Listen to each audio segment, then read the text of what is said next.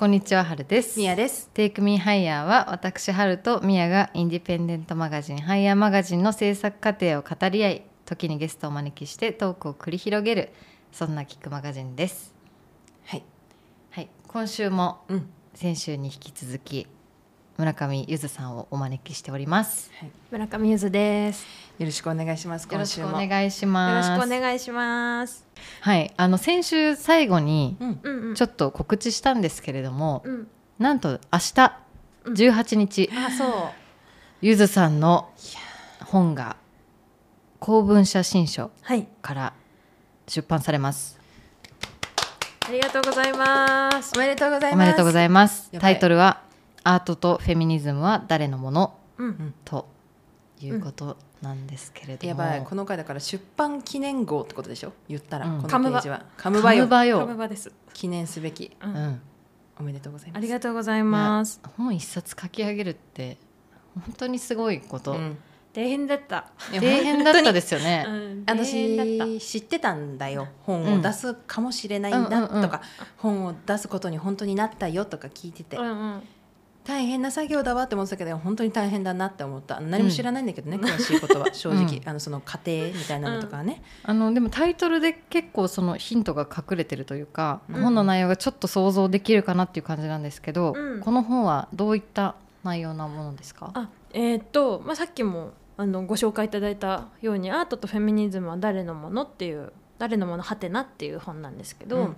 えーっとなんか私的には、えーっとアートのことをなんか知り初めて知りたいなとかもうちょっとよく知りたいなっていう人とか、うん。フェミニズムのことをなんとなくもうちょっと知りたいなっていう人とかうん。にあーに読んでほしいなみたいな感じなんだけど、うん。でなんかアートのことは知ってるけどフェミニズムのことはよく知らないとかうん。アートのことはよく知らないんだけどフェミニズムのことはよく知ってるとか、うん。でもアートもフェミニズムもどっちもよくわかんないみたいな人もいると思うんだけど、うん。うんなんかそういう人たちになんかアートとフェミニズム一緒にグンってやってうん。理解したら、もうちょっとどっちのこともわかるかもみたいな、うんうん。なんかそういう一石二鳥っぽい感じの本にしたくて。うん。でで誰のものっていうのはそのアートとフェミニズムって今そのなんていうのかなみんなのものではないので っていうことを、あのじゃあ今誰のものなんだろうっていうのとじゃあこれから誰のものになっていけばいいのかなみたいな感じのことを、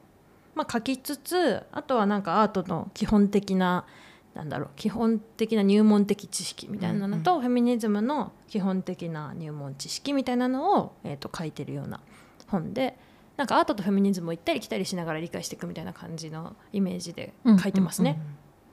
あのわからないっていうところから入っていいんだよっていうああそうだね、非常に珍しい本なのかなっていう気がします。いやでもやっぱりこう前提知識がさ、うん求められたりとうか、んうん。えこれは知ってるよね？みたいな。うんテンションの本とかさうん。の方が多いと思うのよ。わかるアートの本は特にそうかもね。そうそうそうそう。前提知識がすごい必要っていうか、うん、作家の名前ポンポン出てくるしね、うん。うん。そう。で誰？急にキュビズムみたいな。うん。何それ？なんとか主義とかね、うん。そう。だからやっぱり美大を出てる私でも、うん。アートを知っているっていう風にあんまり自信を持って言えないんですよ。うんうん。そう。でもそれがなんでって思った時にやっぱりその自分が置かれてる環境がうん。あまりに男性の社会だったっていうのもあるなって思って、うん。その学校にいた時にクラスのほとんどというかもうめっちゃ女の子多くてうんうん教授陣は女性1人しかいなくて、はいはい9人中。うんうんでしかもその先生私のゼミの先生だったんですけどうんうん。一、人だけキュレーターの先生みたいな、うんだからアーティストではないみたいなうん。空気感。だからその中で自分のポジションがこのここで見つけられるのかしらっていうのはすごい先生を見てて不安になっちゃったんですよ、うん。その構造が。うん。そうよね。業界に自分が身を置くであろう想像もできなかったから、うんうん。あまりどっぷりいかないようにしてたんですよ。アートの方向に？アートの方向に。うん。だったらもう自分はファッションとかこの学校の外の世界とつながろうみたいな。うん。多分そうした方が生き延びられるみたいな 潜在意識みたいなのがあって、うん飛び出してたっていうのはすごいあると思います。あーなんかこの本だとそのアートとフェミニズムはっていう風にしててなんかなんて言うんだろう。フェミニズムアートの本っていうよりはアートとフェミニズムの本っていう感じなんだけど、なんかその今言ってくれた話は多分教育アートの教育機関のそのなんだろうジェンダー格差みたいな春さんの多分経験だったと思うんだけど、まあ、多分そのアートに限らず結構そのなんていうのこうそういうジェンダー格差みたいなのって、うんうんあのすごいいろんなところにあって、うん。で特にアートはそれが結構顕著な、だしちょっと変化が遅いかなみたいなところがあってでその問題をなんかわかんないけどアート業界の人たちがちょっと軽く見てないみたいな感じがあって、うんそのまあ、美術家有名なアーティストみたいな5人挙げてくださいって例えば言われた時に女性でそれがこうコンプリートされることってすごい少なくて。絶対なんかない気がする、うん。5人女性が上がるみたいなそう。で逆に5人女性挙げてって言われるとまたそれも難しかったりとかするみたいな、なんかそういう現状がやっぱりあって、なんかまあ一生懸命考えて出てこなかったりとか、でそれはなんかアートのことをよく知ってる人でも、まあ、よく知らない人であってもなんか芸術家が男性であるっていうことって意識すらされてないというか、うん。なんかそれぐらいなんかアートとそのジェンダーのそのなんていうの格差みたいな問題ってもう絡みついちゃってるんだけど、なんかそういうことをまあ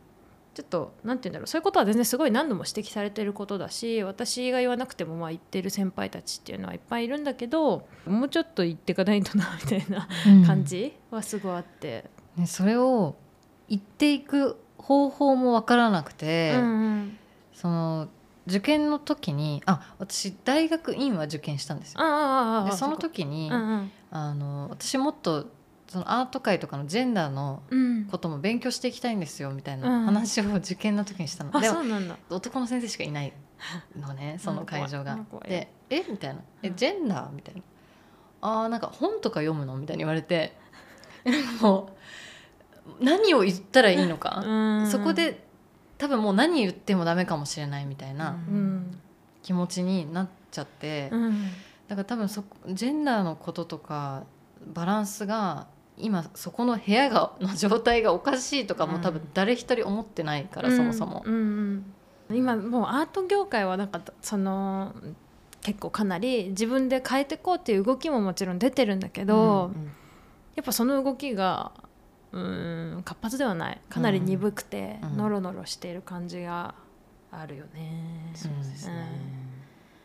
そそううね、なんか企画の展示みたいのやるってなってじゃあトップの人男性だけどそこのジェンダー比率はどうにか半分半分にしようと思います、うみたいなのでめちゃくちゃ評価されるみたいなイメージあります。あそうそうそう。だしあとやっぱ女性の展覧会みたいなのうん。はやっぱり最近増えてきてて、うんその試み自体はやっぱり評価すべきものだと思うしいいなって思うんだけどそういうふうに名前を付けない展覧会、普通のなんかこういわゆるなんとかなんだろう何年代のなんとか展みたいなそういう展覧会とかだったり映像のなんとかみたいな感じの展覧会だったりするとどうしてもそのジェンダーバランスみたいなのが、なんか2番目のことみたいになっちゃったりとかしてとか、まあなんかそもそもじゃあアーティストとして食べていけてる人がもうそもそもの段階で結構淘汰されちゃってたりとか女性が、みたいなことがあるよっていうことも今回の本では一応そのアート業界のジェンダーの状況みたいなのは調査が結構しっかりされてるので、うん。なんかその調査のことをまあ引用して書いたりとかっていうのもしてはいます。はい。うん、はるさんは読んでて、あ ミヤは読んでないそうって話。なのそうそう。どうそうどそううそう。する？なんか。そうあの大前提あの皆さん。私はまだ序文しか読んでおりません あそうそうそう。そうあのここには今読んだ人本を書いた人読んだ人まだ読んでない人がいあます。そう。でえっ、とそう。ちょっと一足お先に二人には、うん。あの読んでもらうような形にしてはいるけど、まあミヤは読んでないんだけ まどだ読めてない。の。先輩。で、うん。そのなんだっけアートとそのフェミニズムどっちもその誰のものっていう風なタイトルにまあしたのは、そのどっちもえー、とみんなのものになろうと思って広がってきたけ変化してきたっていう経緯があり、うん。あるんですよっていう。だからなんかそこが同じだから、うん。アートとフェミニズムっていうふうにセットにして、うん。この本の中で語ることにしますみたいな感じのことを、はい最初の序文のところで初めにのところで書いていて、なんて言うんだろうアートの歴史ってなんかある時までは本当貴族とかうん。教会とか、うん。そういう人たちだけのものだったり。とか。でフェミニズムも頭の良くて、えーでかかつ人種も白人でとかうん。みたいな感じのものだった時代があってでなんかなんて言うんだろう。あの人たちのものではないみたいな 感じ？なんかそのフェミニズムを独り占めにしようとしてる人たちもいたし、アートを独り占めしようとしてる人たちもいたんだけどそれ良くないよねみたいな感じでちゃんとこう広がってきて、で、えー、と今に至ってるみたいな歴史がある、でそのなんか広みんなにこう広がっていく力みたいなのが、まあ、あるからなんかそれは私すごいそこが2つのそのどっちもアートとフェミニズムのいいところだって思ってるんだけどでも実際今もまだその自分たちだけのものっていうふうにちょっと独り占め独り占めっていうつもりは多分ないんだと思うんだけど。うんその広がり力を十分に生かせてなかったりとかするような現実があって、でそれをなんかもうちょっとなんて言うんだろう。軽軽率に広げていければなみたいな感じが私はあったから多分そのアートとフェミニズム抱き合わせて入門みたいなのってもしかしたらちょっと雑雑って思われる可能性すらあるなってちょっと思いながら書いたりとかもしてたんだけど、なんかそういう分からない同士のよく分かんないし誰かが独り占めしてたりとかするどっちもよく分かんないって思われてるものをなんかもう合わせるとうん分かるみたいな風にできるんじゃないかと信じてうん。いるっていう感じかな。だからそこのいまだにすごい分断があるじゃないですか。あるある。アートもだしフェミニズムも、うん。私の中では結構分断があるなっていうのをむしろ感じてたんです最近のフェミフェミニズムだと、そうだね。そう。もうトランス差別とかもすごいいしや本当にね。そう。ってなった時にゆずさんがこれを抱き合わせる、うん。その考え方はめっちゃわかるんですよ、うん。そうしたら分かりやすくなるかもしれないしその自分たちの生活レベルにその考え方を落とし込めるかもみたいな、うんって思ったけどそれをやる勇気。もう考えただけでめっちゃ怖くて私だったら、うん、うん。怖い今もでも。そうですよね。なんかその今本当春さんが言ってくれたみたいにそのフェミニズムがさどうしてもその、なんて言うんだろう。学あの学問的な大学で研究するものだったりとか、うん。あるいはそのフェミニスト活動家みたいな人たちとかが運動でやってるものだったりとかしてて、その自分の生活と関係なくなっちゃってるみたいななんか感じ感覚でいる人っていうのも多いと思うの。てかまあそんなこと考えなくても普通に生きていけるしって思ってる人も多分いると思う。うんで、まあ、全然そうふいやフェミニズムがあるから私たちの生活はあるって思う女性ももちろんいると思うし、うん。でアートも同じようにいやまあ別になんかアートなんかなくて一緒みたいなうん。人たちももちろん、まあ、いると思うんだけど、特にそのフェミニズムの部分ではさっきそのトランス差別とかの話があったけど、なんていうんだろうフェミニズムの名のもとにうん。結構ひどいことが言われてたりとかして、うん。でそれはなんて言うんだろう。それは私はフェミニズムとは認めてないんだけど、でもそういうフェミニズムじゃない形人を差別することをフェミニズムは是としてないはずだから、そういうことを言うためにベルフックスのフェミニズムはなんかそのあやあらゆる差別に反対することですよみたいなのがベルフックスの考え方で、うん。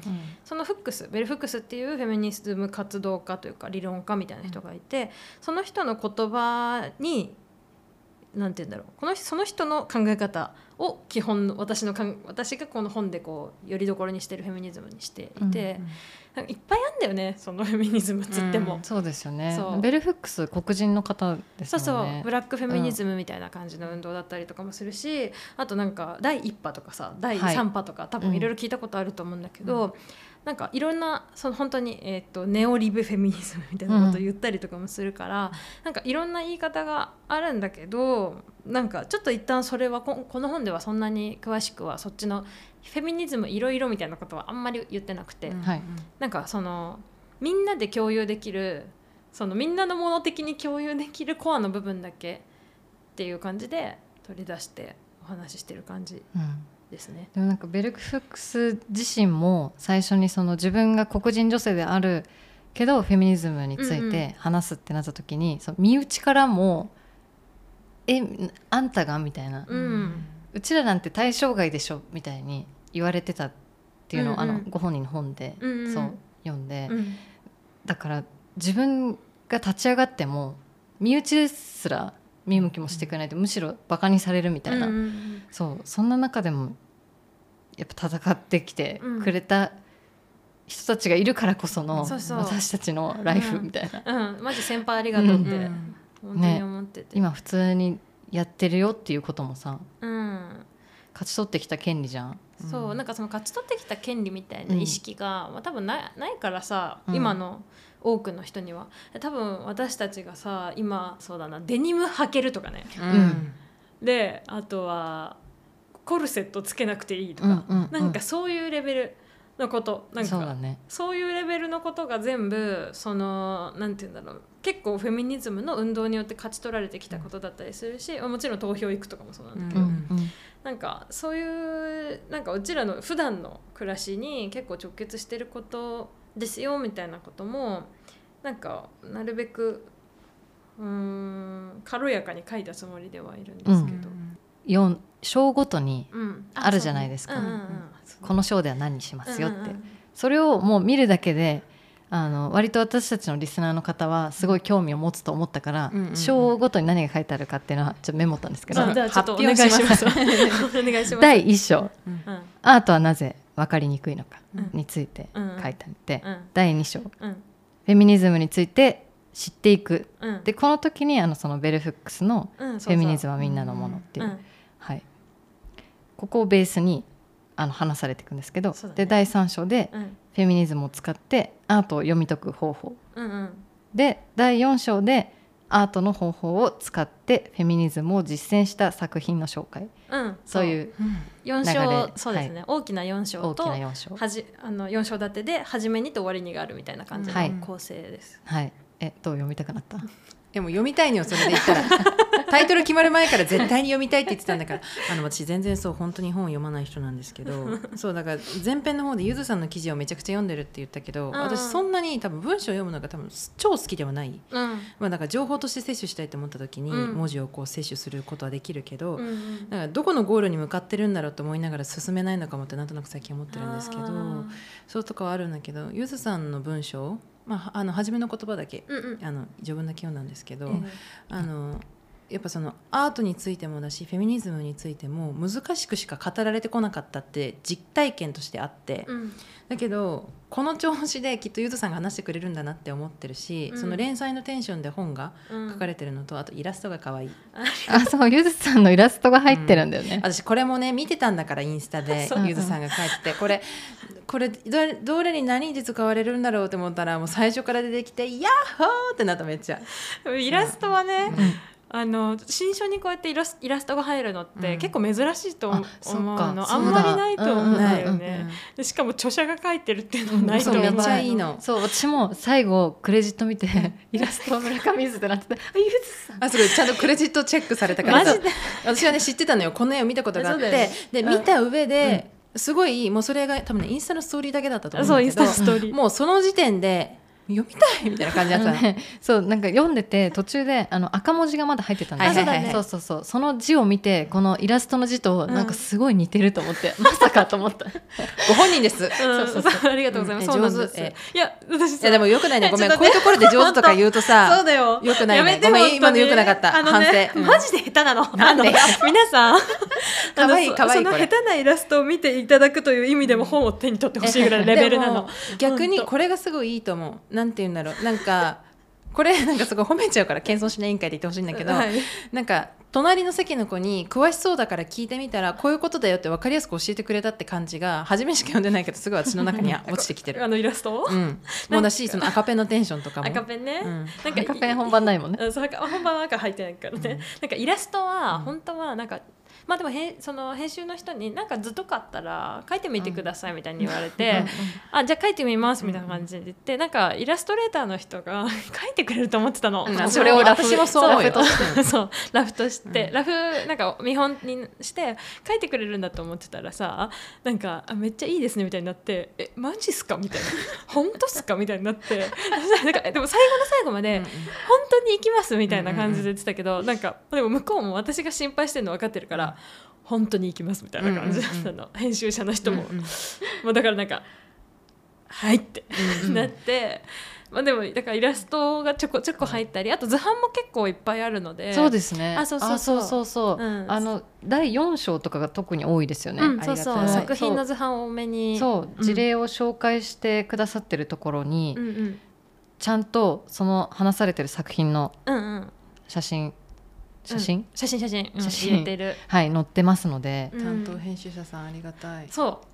本当になか頑張ってくれゆずさんも担当編集者の方も本当にお疲れ様うん。ですありがとうございます、だから気になったらもっと調べてっていうのができるんですそう一番最後もさ引用のテキスト、めっちゃちゃんと全部載ってるじゃないですあそうなか。のこれをね。えこれマジさ、ん。これが私ほら読んでないのに、うん。ちょっとそれを言う権利があるのかっていうことを思いながらね その前提を加えながら喋りたいけど、はい。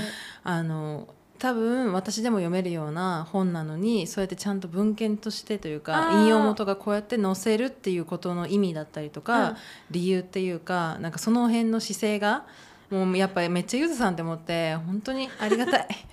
いやまたありがたいよ。本当に。そう。あこっちもありがたい。本当にありがとう、うん、そう。しっかりここに載ってるじゃないですか、うん。全部、うんそう、うん。本当ミヤがありがたいって言うと私もすごい元気いつももらってます。よかったありがとうございます、ね。うん、いやとうとう明日発売か。うん、だそう。から私たちのリスナーさんって結構男の人もいたりするから、うんうん。ぜひこう手に取ってあほしい。そうなんか、そうだね。なんかあもしかしてっていうのもあるけどそのフェミニズムをさ、うん。そのその初めのところにも書いたような気がするんだけどその男の人を敵だと考える考え方っていうふうに思ってる人も結構いたりとか、うん。まあ、するかもしれないんだけど、あのベルフックスはもう絶対そうじゃないっていうふうに言ってて、そのまあ、いわゆるみんなのものっていうのはそのもうあらゆるジェンダーの人たちに向けられたものであるというかなんかそのぜみんなのものそれはだから女性でも男性でもっ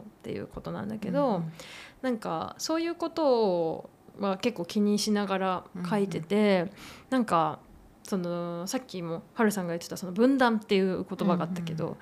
なんて言うんだろう。結構そういうもうなんて言うんだろうな性別ごとのなんか男対女みたいな図式にどうしてもなんかなっていっちゃいがちな時もたまにあってでもあのそういうふうになっちゃうと全然なんていうのかな。みんなで一緒に足引っ張ってるだけみたいになっちゃって、うんうんうんやっぱそのフェミニズムにはどうしてもそのなんて言うんだろう。今ねその男性が世の中ではもちろん特権的なというかそのいろんな決定権とか持ってるから、うん。それに対して女性がこうなんていうの、えー、と異議申し立てをするみたいな構図にもちろんなってるんだけど、うん。それでこうずっと敵味方がこうはっきり分かれちゃってるままだともうずっとそれが開きっていって格差の差がこう広がっていってしまうだけだなって私は思ってるからはい。なんとかどうにかうん。少しでも 一緒になんか戦えないかなみたいなことを思うんだけどでも全然戦うとかの前になんかもうちょっと戦うとかっていうのの前に考え方のレベルなんか本当に、うん。なんて言うんだろう戦うってなるとさ座り込みしてとかなんかこう旗振ってとかわかんないけど、なんかそういうイメージあると思うんだけどでもちろんそれはすごく大事だし先輩方の超なんて言うんだろうあのリスペクトする活動なんだけど、うんはい。そういうことできないとフェミニズムじゃないかフェミニストじゃないかっていうとそういうわけでもなくて、うんうん。なんかまず考えることから始めてみたらみたいな感じの本としては書いてて、なんかでそれの一個のパターンとしてなんか美術館行った時に作品見てさわかんねって思う時あるじゃん。でそのわかんねって思う時になんかフェミニズム的見方みたいなものを入れるとなんか疑問みたいなものがいろいろ出てきたりはいする。でそうするとあれなんかこれ他のこと日常生活もこうだなとかみたいなことに応用できたりとかしてでちょっとずつこう考え方が少し変わったりとかできるよみたいなそういう実践みたいなうんまず考えたりすることからっていうか、うん。美術館行って作品見る時にちょっと考えてみるくらいのなんかステップはい。で始められるものとしてそれの入門の入門くらいになればいいなっていうイメージなんだけど、うんうんうん。ゆずさんが専門は写真じゃないですか？あそうだね。そう。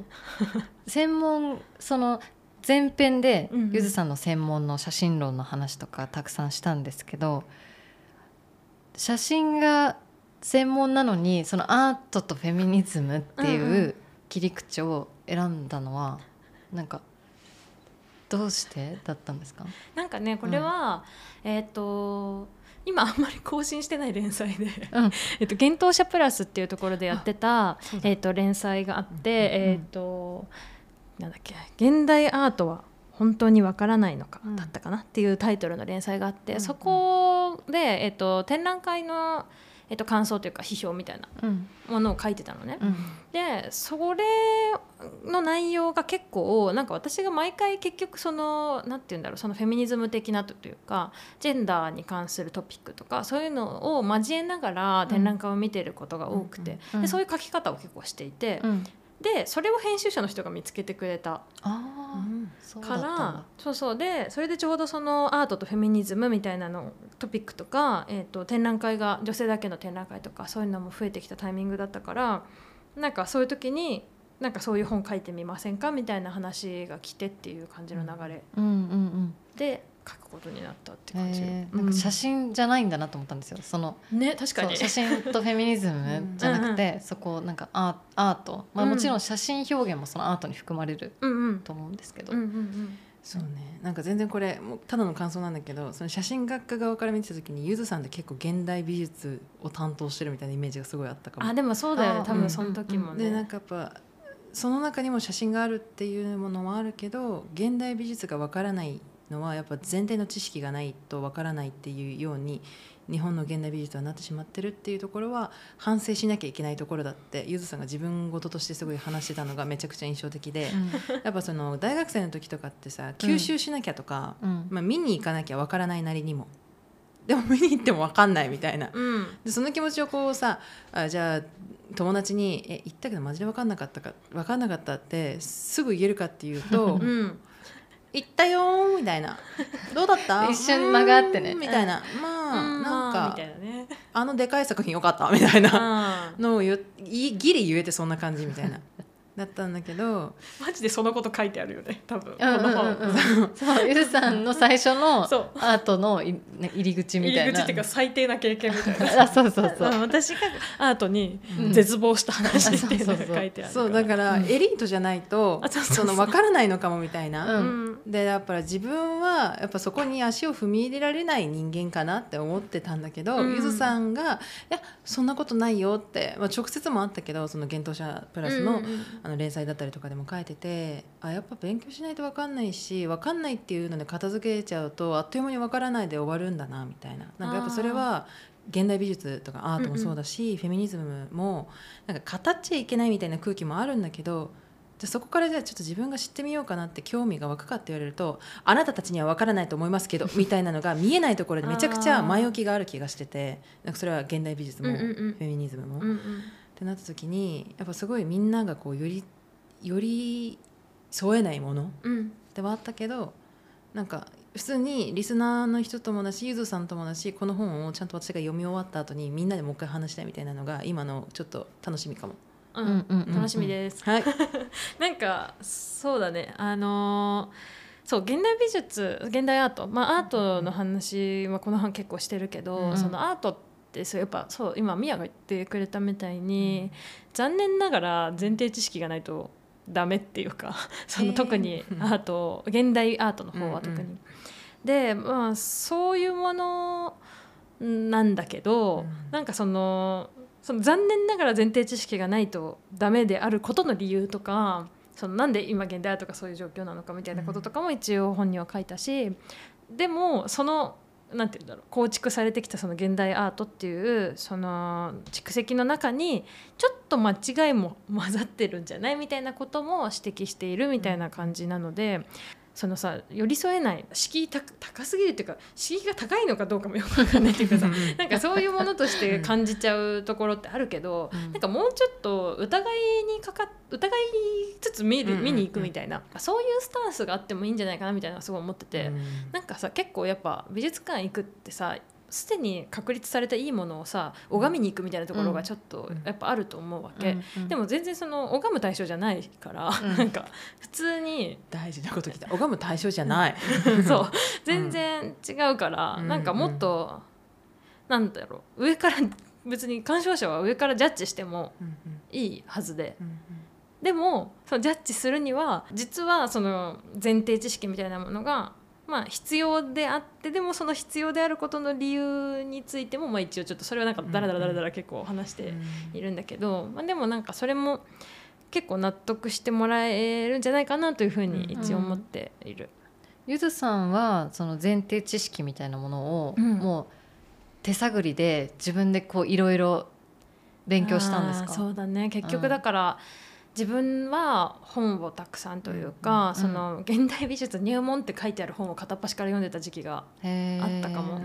それは前編に話してた。目は気持ちいいけど心が気持ちくないを腑に落とすために。腑に落とすために。うん、うん、でだからそれも大学1年え大学3年4年の時とか、うん、あとは大学院入ったタイミングとかその辺はずっとそういうなんか現代美術のこととかを、うん、まあ、アートのこと全般というか勉強しててでもなんかそういう意味では私はその疑う方向からは入ってないっていうか、うん、そのある意味正しい扉から入って、うんうん、なんか言うことを聞こうというふうな考えのもと、セオリー通りに正しい道のりで入っていってたんだけど。うんでもアートのフェミニズム的読み解き方ってどっちかっていうと正門から入るっていうよりは勝手口から入るみたいなところがあって、まあ、お勝手ってまあ、台所だからさ、女性がいるところだし、うなんかそっちから入るみたいな感じのところがあるからちょっと入り口としては正規じゃないっていうふうに思われがちなんだけど、うん。でもそういうふうに入り口として何て言うのかなあんまりよく見られてないみたいなところがあるなって私は思ってて、でも自分もそういうふうに思ってた時期があったっていうか、そのなんか私はだって正面からちゃんとやったしみたいなね、うん、なんかそういうことを思ったりとかしてた時もあったんだけどでも何て言うんだろう入り口はとりあえずいいから なんか入り口は何でもいいからアートとかの楽しさにたどり着けるとか、うん、フェミニズムのに元気をもらうところにたどり着くとかなんかそういうふうになればいいなっていうのが一応この本はイメージっていうかしてたところで。めっちゃなんかすごい問題がだらけだなっていうのはどっちの面でも思う。そのアート界もフェミニズムも、うん。うん、よく放置なんか自分も放置してたの人間なのだから 自分にも反省したいんだけど、えー、そうなんかすごい放置されてきたしなんか放置しないで入れたらいいなってマジで思う。このタイミングだからこそ。やっぱそのフェミニズムとアートの手を取り合ってそれをこうみんなのものになろうっていうエネルギーはもともとあるんだから、うんうんうん、伝えていくっていうあ確かに、何かの使命感みたいな。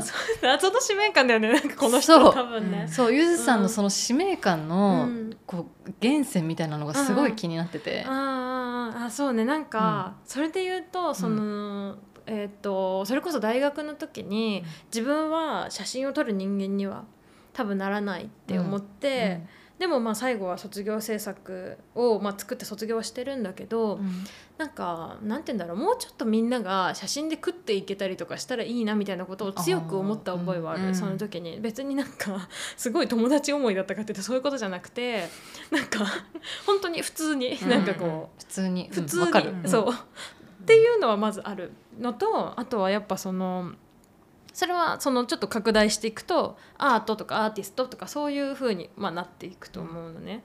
なんかそういうもうちょっとアートがなんて言うんだろうもっと見られてほしいというか、で世の中にもうちょっとなんて言うんだろう食えるようなものになってほしいみたいなものをそういう考えは結構なんかそのぐらいの時に培われ、うん、で文章を書く仕事を多分始めたぐらいのタイミングで私のその何て言うんだろうなたまたま得意だったことがそのアートの中の人たちに届ける分よりもアートのことを初めて知るとかこれからアートのことを知りたいとかなんかもうちょっと軽く読みたいとか、なんかそういう人にがなんかあなんか分かった気がするって思うようなアートの文章を書くことだったんだと思う。でそうなった時に自分がたまたまそれが得意だったからそこに使命感をなぜか感じて、でそれで何かとアートをつなげるみたいな。でそういうことをなんかずっとし続けているような気がする、アートとか、まあ、アートないし写真を、はいなんて言うんだろう雑誌とかで書いてるのもそういう感じでファッション好きの人ってちょっとオタクっぽい人とかカルチャー好きの人とかっていうのもやっぱり多いから、うんそういう人たちはすでになんて言うんだろうアンテナみたいなものはすごくある人たちって多いと思うの。なんかいろんなこと知りたいっていう欲求がこうあったりとか。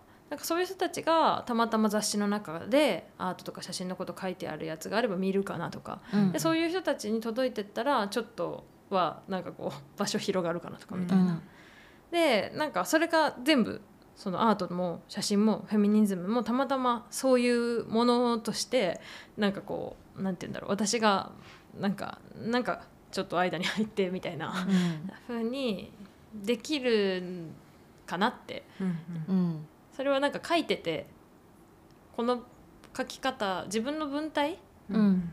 とその活動みたいなものが、うん。なんかフィットしてたみたいな感じな気がする。ゆずさんがいろんなものの仲介をしているっていうことをさっき話してそこで思い出したんですけど、うんうん。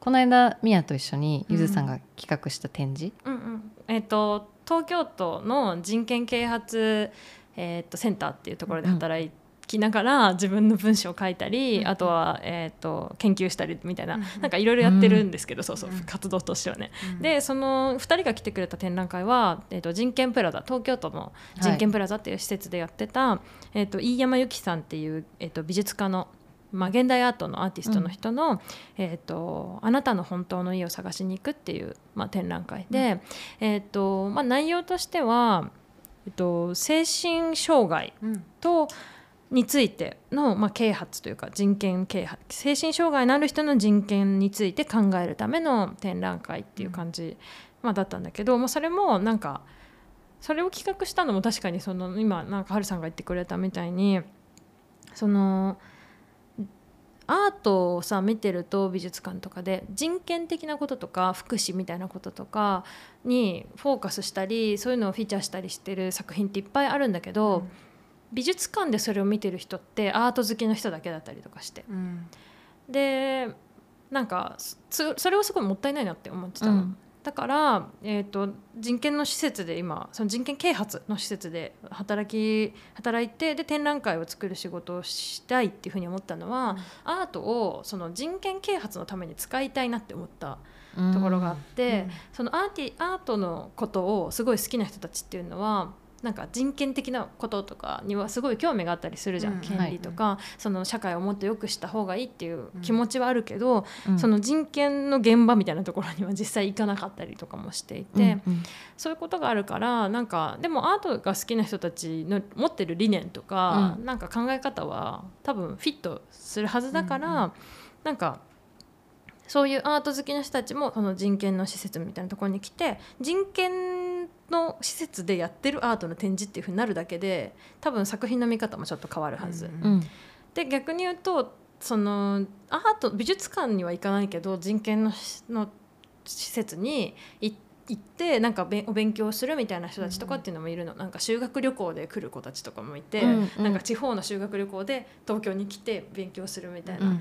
まあ多分ディズニーランドの帰りとかなんだけどさ、うんうん そういう感じでもテンション。そうそうそう来たりとかするの、と子たちも多分いると思うんだけど、あとなんか職員さんっていうのかな、うんうんなんか人権センターで働いてる人と美術館にいる人、うんうん。その運営側の人間うん。像っていうのもあ結構違うなみたいなのを私行った時にちょっと感じたりしたんあですそう全然なんかその違う。アンケートの渡され方とか、そうだよね。なんか多分中の人たちの,、うん。そのアート作品の見方とか、うん。アートに対しての考え方とかも、うんうん。多分いろいろあるんだろうなみたいなのをうそうそうそうだね。そうそこで感じたりとかして、うん。あんまり普段は触れない世界かもしれない、多分そうだと思う。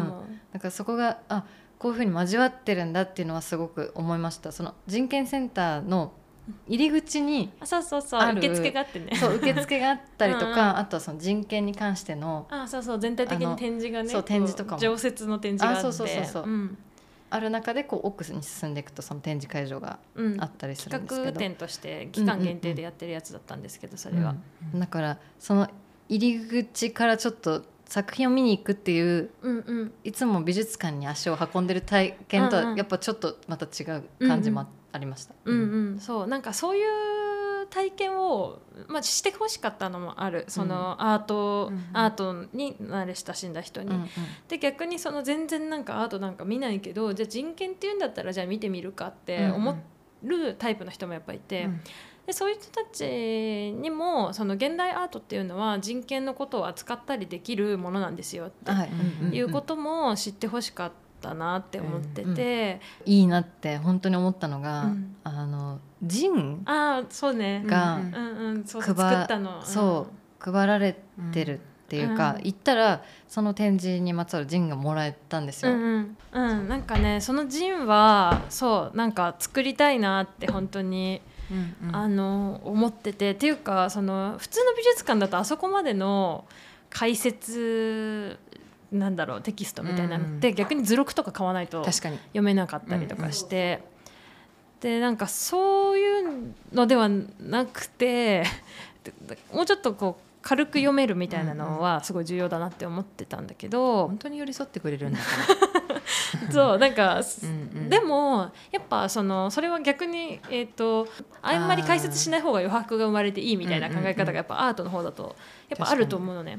でもそうするとアート関係者みたいな人以外の人にはちょっと分かりにくいっていうか、うんうんうん。何なんだろうって、うん多分分からないまま終わっちゃうことの方が多い。そうなの。でもやっぱ人権啓発としてやっぱりやりたかったから、あくまでもね、うんうんだからなんかその作品の背景になってるその社会的なそのその今回の展覧会その展覧会の場合は、えー、と精神障害の人が、えー、とどういう人権侵害に遭ってきたのかっていうこととか、でなんでこの人権プラザっていうところで、この飯山さんの展覧会をやることがその啓発として重要なのかとか飯山さんのその取り組みがいかにその人権の視点で重要なのかっていうようなことを私的にまあ書いたりとか、うん。まあ、飯山さんのからもテキストもらったりとかみたいなまあことをしてて。うん、なんかでもこの展覧会やったことは結構あのーあれだねこの本には結構なんていうんだろう間接的には生かされてる気がする。うんああそうなんですね。うん、なんか特にね飯山さんがその美術の制度うんをなんか信じてるみたいな感じのことを飯山さんが一緒にこう喋りながら言ってて、うんうんでその飯山さんが信じてるって言ってたのはその作品をその美術館みたいなところに入れるってことは、その時代を超えた人とか。にも、うん。その作品を通じてメッセージを届けることができる。その影響力のそのさっきの及ぼし方みたいな話が、うん。その前半でもあったけど、うん。なんか美術館っていうにこう登録されるみたいなそういう制度をこう信じていくこと。なんか本当かなって 大丈夫かなとかも思いながらもそれを信じていくことで作品のあのも持つメッセージがより遠くに時空を超えてみたいな、うん。広がっていくみたいなうんことを言ってて、あなんかそうだよなってうん。なんか思って美術館のある意味とかって、なんかわざわざ考えないけど、なんかそういう風だからなんか私も美術のことをもっと守っていきたいなって思ったりみたいなうん。感じのことをなんか改めて気づかせてもらったなっていうのはあって、うん。まあ、そういうことも少し書いたりしたかなあの本の方に。はい書いてあった。うん。ちらっと見られちゃった。そうそうそう。読みます。はい。ね、そのジンはあの解説だけじゃなくて最後にね。ああそうだね。質問コーナーっていうの、ね。見方のポイントみたいな感じかな。誰かと話してみようみたいうなん。ポイントもいくつか挙げてくれてるんですよ。そのさっきミヤとも話した展示行った後ねうん。感想言い合いっ子が、うん。うんうん。なんか良かったねみたいな。感じになるだけじゃなくてこうやってさもうあらかじめうん。こういうふうにさ質質問をね。問がいくつかさあったりすると別にそれが合ってるとか合ってないとかじゃなくても喋るきっかけにはすごいなるなと思ってすごい持ち帰るものが多かったこの展示。あよかったです。なんか、そうえっ、と展覧会自体はねもう、えー、と去年のうん。10、ん、12月ん？ぐらいとかに終わっちゃっていてはい。るんですけどでまあなんかそれ以外にもいろいろちょっとあって、うん。なんかまだ問題継続中だったりとかもするんですけど展覧会をまあやったことで何らかやっぱり届くものはあったんじゃないかと信じたいうん。みたいな思いはやっぱあって、うん。なんかそういう意味では活動としては結構この展覧会の活動もうん。本も、えーっと前半で紹介してたそのテキストのそのウェブでの連載の仕事とかも一応一貫はしてる気がする。そのえなん。かめちゃくちゃしてると思う。うん。なんかつなげるみたいななんか仲介なのか、なんかその辺の言い方とかはまだ、なんかあんまりどれもしっくりきてないんだけど、なんかそういう仕事、うん、を、まあ、やっていきつつ、うんうん。うん、あとは自分の研究は研究でやりつつみたいな風にしていきたいなっていう感じ、やっぱどれもすごいテーマだけ聞いたら隠されてるものに感じちゃうけどこうやって何かあるものとつなげることでめっちゃ普段のところにポンって現れても何もおかしくない状態にできるっていうのがね、うんうん。すごい。あそうありがたい。なんか。技術だよねなんか。うん。本当にと思う。ありがたい。なんかそうなんだよね。そのマジで届けたいみたいなのがあるから、うんあ合わせりゃえば合わせれば届く合わせりゃ届く。合わせれば届くんじゃないみたいなのやっぱあんの。そう。なんかでもそのやり方のね是非みたいなのはもちろんあるだろうなって思う。本当はそんな風にやるべきじゃないって思ってる人もいるんじゃないかなとかも結構心配になることもちょっとあるのね、うん。でも私はだけどう、ん。まずその本当に第一歩みたいなところの担当。うんうんうんね分担ですよね。そう本当にそう。分担だしでも分担なんだけどその初めの一歩だけどエッセンスを外さないみたいなのが大事かなって思ってて、うんうん。そのコアのコアみたいなのを嘘つかないとか、うん間違ったことをなるべく言わないとか、うん。なんかそこを守っていくことが大事かなと思ってる。このゆずさん第4章で、うんうん。結構具体的な作品例がうんうん。たくさん出てくるじゃないですか。ええ。これここのなんか選び方とかはどうしたんですか？あの前編でミヤがうん。その写真あを撮ることのなんなんていうんだろう結構暴力性みたいな話をした、してたよね。したそう。さん。がしてたかも。まあ、カメラそもそもカメラの力とかも話したし、その誰かにカメラを向けることの,、うんうん。あの暴力性うんについてちょっと出てきたと思うんですけど、はいはいはい。そう。でまあミヤもその写真の勉強する中で、うんうん。その誰かにこうカメラをうん。向けることで、うんうん。その相手をコントロールできちゃうこととか、うんうん。まあ、それがこう私たちの業界だと実際にいろいろな場所で、まあ普段からお起きている。トラブルになるってることもあるもんね。トラブルになってることもありますね。うん。でそうその見る人が男性である。うんうん。でその見られる対象がとか撮られる対象が女性っていう関係性でこう写真とかも展開されてきている、まあ、そのアートの世界うんとかも、その第4章で具体的な作品の事例を出して説明してくれてたりすると思うんですけど、うんうん。ローリー・アンダーソンローリーアンダーソン。うん。なんかねこのそうだな。ローリー・アンダーソンの話するとうん。まあローリー・アンダーソンってなんかあんまりなんかポピュラーな作家ではなくてよく知られてるアーティストでは多分ないんだけど、でもなんかフェミニズムアートの中でそのなんて言うんだろうかな。カメラを使って反撃した人みたいな感じなのね、うん。なんかそのローリー・アンダーソンの話は結構面白くて好きなんだけど、なんかローリー・アンダーソンのその作品ってどういう作品かっていうとなんか街をうん。歩いてるといつもなんかそのまあ男性がねなんかこう軽々しく声かけてくると。うんでまあナンパ、うん。そうそうナンパみたいな感じでしてくると、でそれがマジムカつくって思ってるんだよねいつもみたいな感じの始まりなの。まずローリー・アンダーソンの作品がね。でだから今日は私は反撃の武器をぶら下げてますみたいな感じなの。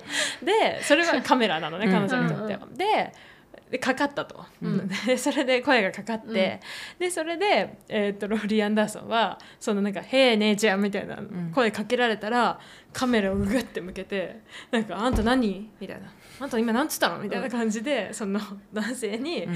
声かけてきた男性に、がこう「えなおなんだ?」みたいな感じになってるところをバシャって撮るっていう作品なんだけど、うんうんでほんとそれだけなの でもなんかそのりんこの感じのうんうん。ストーリーがそのうん作品の中のキャプションっていうかそのテキストとしてそのさ写真にくっついててその時撮られた。そうなんだ。そうそうそう、その時撮られた写真にこのテキストがくっついてて、うん。であのしかもその撮られた相手の男性はこう目にピーって、ね白く 白くさこうピーされてる。そうピーされてて隠されてて、それがなんかこう情けない写真なのすごく。ねいかにもなんかちょっとダメなことをしてしまった人だよね、この、あちゃうん。そうあっちゃー感があるんだけど、うん。うん。でもなんかそれはその、まあ、ただ単に声をかけるっていうだけのことだって多分その男性の側も多分思ってただけだったと思うんだけど、多分なんか私はそういう経験をしたことがあるんだけど、うんなんかさ結構なんて言うんだろう一人でさ黙々と歩いてるうん夜道とかでさ、男性何人かのグループみたいな時になんか「ヘイ!」みたいな「飲もうぜ!」みたいなのとかもあるじゃん、声かけられるのって。でまあ若い時にね、こっちが女子が何人かいたら「はうるさ」みたいなうんうん感じになれるけど、なんて言うんだろう一人でいたりとかすると結構こう怖いっていうか。普通に怖いですよねあれ、うん。そうビクってなったりするし、でなんか例えばねじゃあ無視して逆上されたらどうしようとか、うんうんうん。そういうこと考えたりとかするっていうことを思うとすごく怖い経験だったりとかして。でそれに対して対抗アートとして対抗するって時にその常にその男性が、まあ、女性を撮るっていうのがその美術史の中とか、写真誌の中では基本だったから、うん。それをまあなんかその歴史みたいなものをまあ転用というか、アレンジ自分のうん。道具に、自分の武器にアレンジしたっていうのが、まあ、ローリー・アンダーソンのその作品で、なんかこれが、まあ、結構なんて言うんだろうな。なんか戦い方としていいなみたいな、うん、面白いなって思ってて。でもその作品一つとってもさ自分たちの日頃のさちょっと嫌なことみたいな、ね。そう思い出したりとかもするし、うんやっぱ嫌だったよなみたいな。うん。気持ちにもやっぱなったりとかもして、でそれをあこれあれこれ女だからじゃんみたいな、うん。なんていうの、これになんて言うんだろう。こういう怖い経験をすることってなんて言うんだろう。たまたまとかじゃなくて、うん構造の問題としてうんそういうのがあるんだっていうことになんかこう経験の中からまた気づけるみたいななんかそういう循環みたいなのができるといいなと思ってこうやって作品と経験みたいなことを一応なんかつなげながら書いたりとかもしてるので、なんか思い出しながら読んでもらえると自分の起こったこと、まあ嫌かもしれないけど、ね、いやでも普通にやっぱり作品の内容うん。読んでても自分だったりとか近しい人のことに思えるんですよ。やっぱりこうんうん。の紹介されてる作品うんうん群とかも。そう。ね、そう作品はやっぱなんかある意味やっぱ私が説明がやっぱしやすいっていうのはちょっとあると思う。そのなん感性であの話すよりも読み物作品自体を読むものとして、はい。その、えー、と説明できるというかみんなと共有できやすい作品を選んではいるかもしれない。うん。だから、フェミニズムアートってすごいたくさんあるから、はい。なんかこれは扱えよみたいなやつとかも多分あると思うのね。そう、うん、だからちょっとそれはね扱えてないのももちろんあると思うんだけど、まあさちょっと最初の一歩ということでうんみたいなうんうん感じか。でもこのルイーズ・ブルジョアの雲のうんうん。アート。うんうん。六本木ヒルズの、ね、ヒルズ。下にあるそう。雲。でかい雲。ね全然何も意識せず、うんうん。私あの雲のところで待ち合わせとかしてて、あ本当に？そすごい意味あるよそれ。う。ねそ初めて六本木ヒルズ行って、うん。何歳ぐらいの時小中学生小学生わかんないけど、うんうんえ何あれ？ってめっちゃ思ってた。ね。これ何？でしかも説明がさ近くにないんだよねあれ。う、うん、あでも全然だからどこに説明あるかっていうのもすら見てなかったかも。うんあれされてますあれ。あるよど確かねある。絶対どっかにあるよね、うん近くに近くなんていうかな？すぐ近くとかじゃないんだけど、うんうん。ちょっとちょっと近くにあるうんから、うんうん。鑑賞する位置にはあるのか。図鑑も怖いしね。うん。でもなんかあれもそのなんていうのどういう意味で雲なのかとかはについてもなんか知るだけでちょっと変わる、うん。そうそれもねあの書いてあるからこれはこれはちょっと読んでほしいかな。買うしかないね、うん。そう。でもやっぱりさその日常にある問題に真っ向から向き合うからこそなんか怖いみたいなうん、印象あとかも多分あるね。男性側からもなんかうみたいな。うん。そう。それをやっぱちゃんと乗り越えてほしいかも。フェミニズムもアートも、フェミニズムアートも、あのちょっときつってなったりとか、うん。なんか目を背けたくなるようなことだったり、うん。ちょっともう話を冷静に聞く元気がありませんとかね、そういうことってやっぱあると思うんだけど、そういうあの声の出し方を確かにしてるんだよね。アートもフェミニズムもうんフェミニズムアートもみたいな。なんでこのそのそれらがそういう喋り方というかそういう声の上げ方をするのかっていうことが実は重要だったりっていうかうん。それがその私たちが今生きてるそのなんて言うんだろうな社会の中に蓄積されてしまった構造をこう何とかしたいっていう、意識によってこう発される声の種類っていうか、なん。ね、かそういうのがあるので。例えばさっきのローリー・アンダーソンみたいな、うん。その自分をナンパしてきた人とか声かけてきた人を 補給に取るみたいなのとかはナンパを良しとしてるその社会の風潮とかもあるじゃないですか、ナンパされたやったみたいな、うん。とかなんか TikToker でナンパ待ちの人みたいなのとかはいる、普通に。なんか流れてきたりする、うんうん。YouTube ショートとかで、うんうん。何これって思うけど、うん。まだまだやっぱそういう声かけてもらったら嬉しいんだろうなって思ってる人って多いと思う男の人とかでも、だからこういうでそうそう思いながら自分も声をかけたりとかしてる人全然いると思うんですよね。うんうんでもそんな中でやっぱこういう作品のこととかを知った時の心地悪さうんうんうん。って多分半端ないと思ってて、うんうんうんうんそう。だけどだからこそ読んでほしい。読んでほしいみたいな。うん。思うな。なんかでも、なんて言うんだろう。私の、まあ、この本も、まあ、前半の時に話したその自分の活動もそうだけどその2人の作ってる雑誌とか、まあ、このポッドキャストとかもそうだけどつなげる的なことは重なるなって私は勝手に思ってて。あでもうん。全然そうです、うん。そう。だからだからこそそのうんゆずさんうのん。確固たる活動、うん。なんか私とミヤの活動っていうのはもう少しうん。みんなのために、うんうん。あの知ってほしいとか、うん。だからこそ言葉を持つうんうん。アートのよ読み方をうんうん。ちゃんと言葉に残すとかそういう活動とまたちょっと違うと思ってて、その生活レベルで起きてる違和感みたいなことをまず2人で言葉に出して話してみるみたいなうん。ことなんだけど、でも、まあ、私結構自分の仕事を仲介者って言ったりとかするっていう点でも、何か本当は結びつくはずなかったものうんをうん。つなげてみた時に見える世界うん。とか今まで信じこうしかならないんだろうなって信じてたことが急に開けたりするみたいな、うんうん。そこはすごい信じてるので、うんうんうん。そうでも私は感性タイプなんです。よ でもゆずさんの活動にはものすごい共感するああ嬉しい。そうでもし。そうなんか本当に私も二人に共感ってあ感じりがとうございまん。すそうだからそうだからゆずさんがこうやってこれもう本当に戦いだと思ったのよ私、うんこのね権威主義の世界についてこうやって、うん。みんなに私は知ってもらいたいしうん。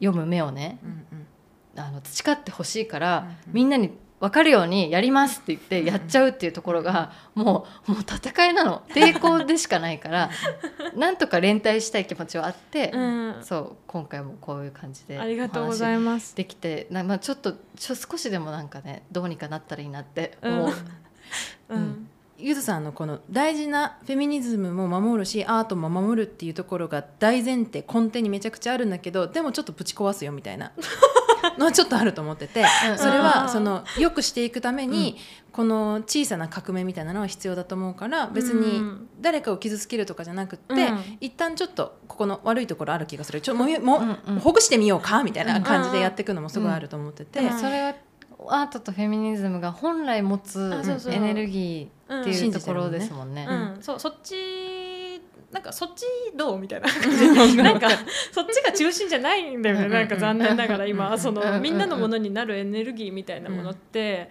当然のことみたいになっちゃって重視されなかったりとかしててでやっぱなんて言うんだろう。アートとかさフェミニズムとかもちろん研究したり自分で作品作ってたらあのやっぱ自分のその専門の方にやっぱり深くいくっていうのは当然のことだし、その蓄積から私もすごく学んでいるし、うんういるんだけどなんかなんていうの仲間増やす増やしたくねえみたいな感じなの。うん。やっぱ。マジそう。うん、でやっぱその最後この本のなんか、まあ、最後に書いてるのそういうことも。だから、うん。なんかちょっとそこも合わせてそのなんていうの？じゃあうちらどうする？みたいな、うんなんかことも一応書いてるので、うんなんかその仲間が、まあ、増えたらその方がいいよねみたいな感じの終わりに結局うんなってるから、めっちゃめっちゃ理解もしたしなんか今聞こうと思ってたのが、うん。その中心にいないっていうところで、うん。そのゆずさんが中心にいたがらないっていうのもすごく 学生の時から見てた時に思ってたんだけど、うん。多分ゆずさんは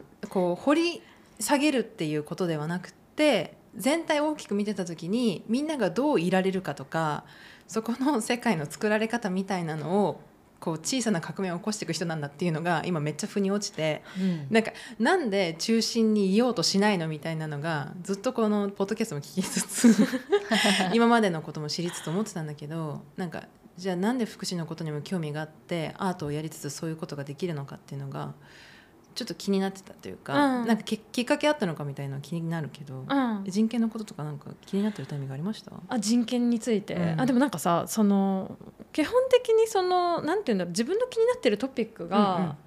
あこれ人権なんだって思ったみたいなのが大きいかも、うんうんうん。なんかでまあ本当たまたまその時求人があるみたいなレベルの、そういう偶然みたいなのももちろんあって、なんか写真のこともまあ気になってたりとかするし、アートのことも気になってるんだけど写真作品もアート作品も私結構でもその時そういう時もなんか写真作品でもアート作品でも人権のこと扱ってる作品に興味がやっぱ向いたりとかしてたところあると思うの。うん。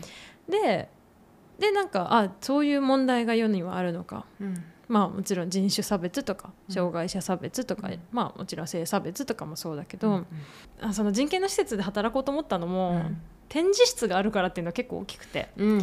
そのアートの自分が勉強してきたこととか写真の自分が勉強してきたこととか、そういうバックグラウンドがアート以外の場所で活かせるっていうのは結構魅力的だったの、うんだからここで働きたいって思えたの、うん。なんかそれはアートの人たち以外の人にアートなんか見てほしかったんだよね。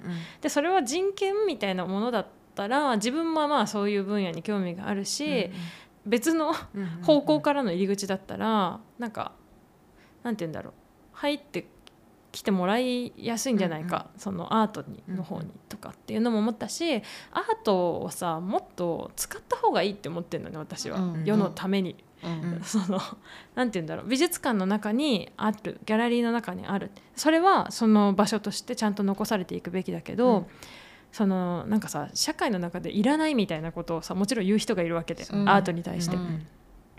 で、まあ、いらないっていうのも多分その人なりの考えがああって、で確かにその人の生活の中には、まあ、ないんだと思うんだけど、でもそのあった方がうん。私はいいって思っててそうなった時にその社会に対する有用性みたいなものをアートに求めるのはおかしいっていう考え方が多分アートの方には基本的にあると思うのね、その道具としてではなくて、うんうん。うんアートはアートとしてというか、うんある意味ちょっと潔癖じゃないかって私はそこに対して少し思ってるの。うんそのなんかアートだってその社会のために使うっていう視点があってもいいんじゃないかっていうふうに思ってるから、この本もそうだしその自分の仕事もそうだけどもっと使うという視点が悪く悪い意味で使われる言葉だけどね、うんなんか使うって言葉は。うんうんそうでもツールの一つって感じかもゆずさんあそうそうそう。がいることで私にとっても。あ本当に、うん。うん。そうなんかそうなっていくといいなって本当に思うっていうか、そうん。の社会の中でやこういう役割に担いますみたいなのを示していくことが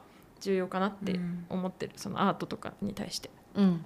やっちゃうぞそれをゆずさんは割とその個人レベルで。ソロ活動なの？のなんで？いるいるうちらもいるから全然。いる、ありがとう。ごめん。ごめん。メンバーいた。ごめん、うん。ねまあ、でもそいろんなフィールドにそういうねうん。いるよっていう人をやっぱ増やしていきたいよね。うん。うん。本当に、うん。うん。ね友達増えるといいな、うん。すごいいろんな話したけどこの本が出版されることでまたいろんな人と話ができると思うしね。あなんか今はこうやってゆずさんに話しかけられるスタイルで私はこの本についてまた聞いたけどあのまた全然違うところでもゆずさんがこの本の話してる話が聞きたいと思った。うん。うん、多分全然また違う。え切り口がたくさんありそうだから、うんうんうん。確かに、うん。とりあえず今後一緒にプロジェクトを作っていく人には私はこれ全部買ってねっていうか 配布したい。めちゃくちゃ強いパトロンみたいになってる急に配布したい。そう。え、うん。ゆずさんこちらの本は明日から発売とのことなんですが、はいはいはい。どこで買えるんでしょ一応あのもうアマゾンとか、えー、と各ウェブの書店、うんうん。ウェブのあの通販サイトとかでも買えるし、あのまあ、一応なんというか公文社さんあの、う、うん、大きい出版社なので、うん。あの各本屋さん各書店で販売されている予定はい。です。やばいはい、はい。私たちのあの概要欄にも購入できるリンクをあ貼りますので、うん。はい。ぜひ皆さんそちらからチェックしてみてください。はいマストバイうん。あそうアートとフェミニズムは誰のものっていうはい、はい本です。もう一回言います。アートとフェミニズムは誰のもの？公文写真書。はい、はい。村上ゆず。うん。ねうん、えっお願いします。はい、よろしくお願いします。なんかね、帯にはね、私たちは内なる敵を変えなくてはならないっていう風にドーンって書いてあるっていういやー。ものなんですよ。うん。こちらの言葉は？ベルフックさんの言葉ですか？引用させていただいて、はい。でアートとフェミニズムアートもフェミニズムもよくわかんないっていう人にっていう風に書いてるので、まあなんかそれをちょっと目印に。う、ん。間口広いです。いやなんかさあのポッドキャストやっててよかったって思うタイミングってすごいいろんな瞬間に本当にあるんですけどなんかそのアートとフェミニズムっていう言葉を聞いた時の硬さとゆずさんの声から あ流れてくる情報みたいなのが多分みんなの中で多分体験としてうん。どな並べた時に多分違うと思うの。うんだけど、確かにね。一旦うん。この番組を聞いてくださった方は、うん。ゆずさんの声を聞いてるしテンションも分かってる。うん。ってなった時にあの本を読むって本当ポッドキャストやっててよかったって今思いました。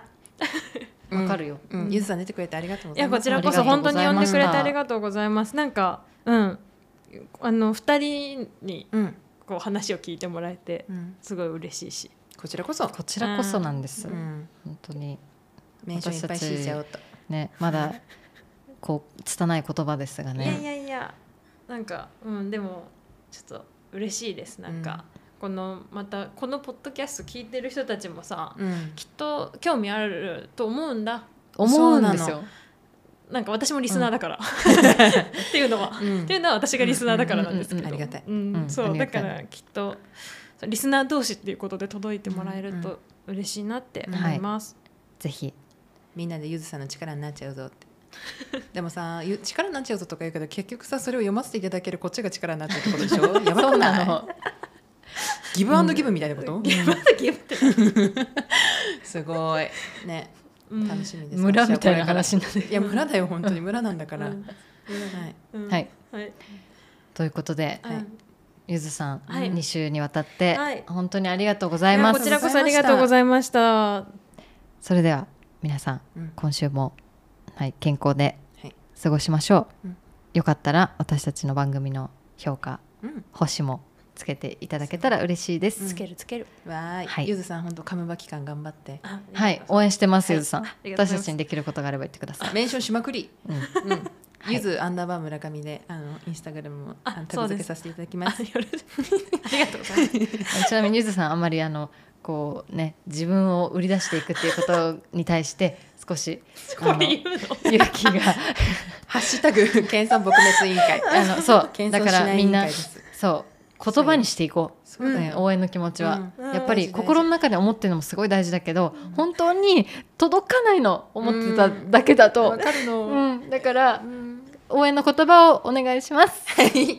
お願いします。ありがとうございます。じゃあ今週も Take Me Higher はい。またありがとうございねました。バイバイ。ありがとう。